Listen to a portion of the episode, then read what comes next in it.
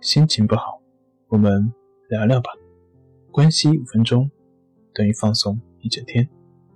大家好，我是心理咨询师杨辉，欢迎关注我们的微信公众账号“松塑心灵心理康复中心”，也可以添加微信 s u 零一一二三四五六七八九，了解焦虑的解决办法。今天要分享的作品是：父母的焦虑症。会遗传给孩子，是真的吗？焦虑症会遗传吗？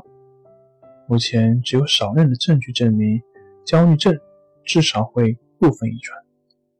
例如，父母双方或一方患有广场恐惧症，那么其子女至少有百分之十五到百分之二十五的几率会患广场恐惧症。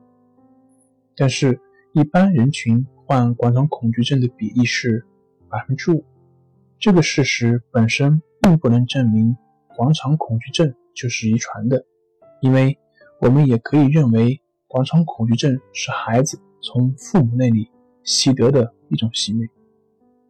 哪些症状是遗传的呢？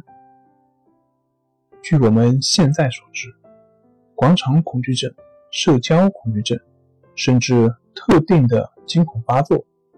似乎都不会从父母那里遗传，所遗传的东西可能是一种综合的人格类型。这种人格类型会促使你过度焦虑，这是一种易变、易激动、有叛逆性的个性。与那些没有焦虑症的人相比，有这种个性的人更容易被任何微小的有危险性的刺激物所激发。一旦你天生就具有这种高度敏感的个性特征，你就很有可能有这种或那种焦虑症，但这也受你所处的特定环境和所受的养育方式的影响。例如，你是否患广场恐惧症或社交恐惧症，取决于要出席的场合中你体验到羞愧程度如何。你是否会遭受到惊恐发作？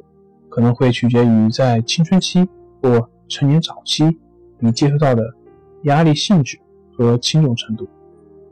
简而言之，尽管由于遗传因素，你可能会天生就会有更加敏感、更易激动的神经系统，但是之后的童年经历以及所处的环境和压力，都会对你随后产生的特殊焦虑症有些作用。